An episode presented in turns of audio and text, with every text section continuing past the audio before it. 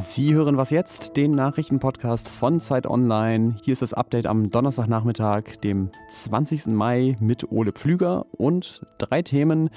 Jetzt kommen wohl die Uploadfilter, Kritik vom Chef der Ständigen Impfkommission an Teilen der Impfpolitik und Österreichs Kanzler bekommt jetzt vielleicht wirklich Probleme. Alles, was nach 16 Uhr passiert ist, haben wir nicht mehr berücksichtigt. Das ist nämlich unser Redaktionsschluss. Der Bundestag hat heute eine Reform des Urheberrechts beschlossen und damit eine EU-Richtlinie umgesetzt. Es kommt also strengerer Urheberschutz in Deutschland, gerade in sozialen Medien und möglicherweise damit auch sogenannte Upload-Filter, also eine automatische Blockade von geschützten Inhalten auf Plattformen wie YouTube, TikTok oder Facebook. Ich habe dazu Lisa Hegemann gefragt, das ist die Leiterin unseres Digitalressorts bei Zeit Online und um eine Einschätzung gebeten. Heißt das jetzt wirklich mit diesem neuen Gesetz, dass die hochumstrittenen Upload-Filter kommen und warum sind die nochmal so umstritten? Das ist zumindest ziemlich wahrscheinlich, ähm, dass sie kommen.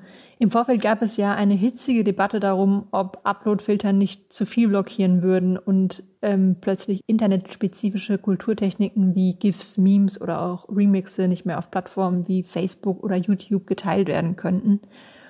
Die Reform ist der schwierige Versuch eines Ausgleichs aller Interessen, mit dem viele nun unzufrieden sind. Also Künstler fürchten, ihre Werke würden über neu geschaffene Ausnahmen im Netz verscherbelt und User fürchten, internetspezifische Nutzungsformen, die eigentlich legal sein sollten, könnten blockiert werden. Zwar hat die Bundesregierung einige Ausnahmen definiert, die zum Beispiel GIFs oder Remixe ermöglichen würden. Trotzdem bleibt die Gefahr, dass technische Filter beim Hochladen einen Inhalt auch blocken, wenn er die streng definierten Regeln einhält. Ja, also die genauen Folgen bleiben also noch abzuwarten in der Praxis. Etwas klarer können Sie die vielleicht erahnen, wenn Sie sich den Text von Lisas Kollegin Michael Love durchlesen. Die hat sich nämlich angeschaut, wie so Upload-Filter eigentlich genau funktionieren und was die können. Der Link dazu natürlich in den Show Notes. Am 7. Juni fällt in Deutschland die Impfpriorisierung. Das haben sich Bund und Länder so überlegt. Und das, obwohl die Prioritätsgruppen 1 bis 3 noch nicht komplett durchgeimpft sind. Theoretisch können sich dann eben alle impfen lassen, die wollen. Aber praktisch braucht man natürlich einen Termin. Und der Chef der Ständigen Impfkommission, Thomas Mertens heißt der, der fürchtet, das könnte die Arztpraxen, die jetzt schon viele Anrufe bekommen, überfordern. Meine Kollegen Jakob Simmank und Tom Kattwinkel aus dem Gesundheitsressort haben darüber mit Mertens gesprochen. Und der äußert in einigen Punkten Kritik an der Impfpolitik der letzten Wochen und Monate. Zum Beispiel, dass der Impfstoff von AstraZeneca jetzt schon nach vier Wochen zum zweiten Mal gespritzt werden kann, statt wie bisher nach zwölf. Das sei, so sagt er, wissenschaftlicher Unsinn, weil bei dem kürzeren Impfintervall die Wirksamkeit des Impfstoffes deutlich nachlässt. Und auch die Freigabe von AstraZeneca für alle, also damit auch für jüngere Menschen, sieht Mertens kritisch. Es gäbe viele gute Gründe für jüngere Menschen, sich nicht mit AstraZeneca impfen zu lassen. Das komplette Interview mit ihm zum Thema Impfpriorisierung und politische Entscheidungen, die vielleicht nicht der Empfehlung der STIKO folgen, der Ständigen Impfkommission, das finden Sie natürlich auch in den Shownotes. 2019 ist in Österreich die Koalition zerbrochen zwischen der ÖVP und der FPÖ. Sie erinnern sich, die Ibiza-Affäre, die Korruptionsvorwürfe gegen den Vizekanzler damals und den Rechtspopulisten Heinz-Christian Strache. Politisches Chaos in Österreich, nur einer hat davon wenig abbekommen, nämlich der Kanzler Sebastian Kurz. Das könnte sich jetzt aber sehr schnell ändern, denn gegen Kurz ermittelt die Wirtschafts- und Korruptionsstaatsanwaltschaft wegen möglicher Falschaussagen im Ibiza-Untersuchungsausschuss. Dazu habe ich jetzt am Telefon bzw. im Videotelefonat Florian Gasser von den Österreich-Seiten der Zeit und außerdem Host unseres transalpinen Podcasts Servus Grüezi Hallo. Da geht es diese Woche natürlich auch um Kurz. Moin Florian. Hallo, Servus bisher hat man ja schon so den Eindruck, okay, äh, Chaos um kurz herum, herum, egal ob Strache oder Corona, das breit irgendwie alles an dem ab. Warum?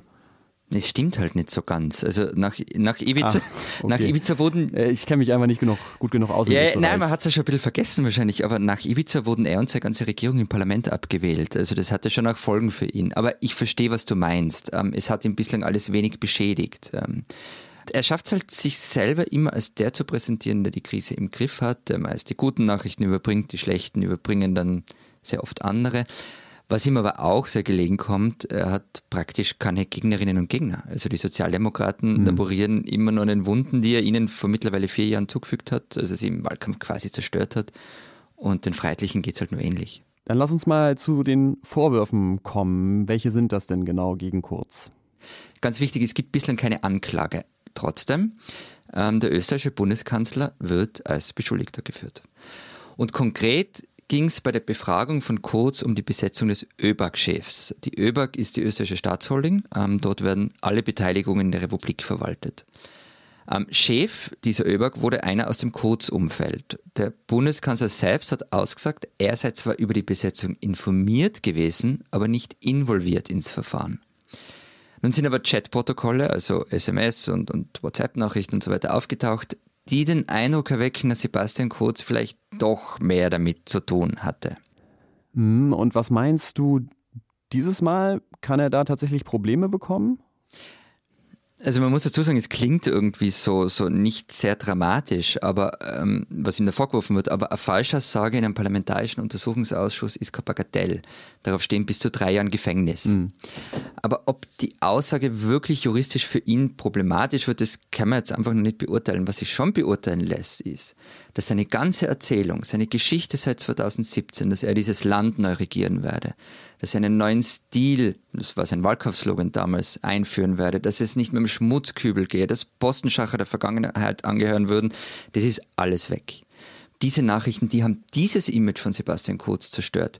Vielleicht findet er Neues, das kann gut sein. Ich, ich glaube übrigens auch nicht, dass er derzeit Wahlen verlieren würde. Und was übrigens, wenn du vom Problem gesprochen hast, was auch nicht passieren wird, ähm, er wird garantiert nicht zurücktreten. Also egal, ob Anklage erhoben wird oder auch im Falle einer Verurteilung nicht. Nee, da muss man schon Plagiatsvorwürfe gegen seine Doktorarbeit bekommen. Ne? Er hat, äh, vielleicht freut er sich ja manchmal darüber, dass er nicht studiert hat. Wahrscheinlich. Äh, danke dir, Florian Gasser. Gerne. Was noch? In der Antarktis ist der größte Eisberg aller Zeiten abgebrochen. Mal wieder ein beunruhigender Gruß, ein beunruhigendes Zeichen von der Klimakrise. Der Eisberg ist größer als Mallorca, sicherlich auch kälter. Und wenn Sie trotzdem noch Schwierigkeiten haben, sich die Dimensionen vorzustellen, die Kollegen von unserem Interaktivteam und vom Wissen haben auf Zeit Online ein Tool gebastelt. Da können Sie den Eisberg in seiner Größe mit allen möglichen Regionen und Ländern vergleichen. Und jetzt wünsche ich Ihnen noch einen schönen Abend. Morgen früh hören Sie eine neue Ausgabe von Was jetzt mit Susanne Jahangard, die dann wieder mal auf die Lage im Nahen Osten blickt. Ich bin Ole Pflüger, bedanke mich fürs Zuhören und natürlich für Ihre Mails an wasjetzt.zeit.de. Bis zum nächsten Mal.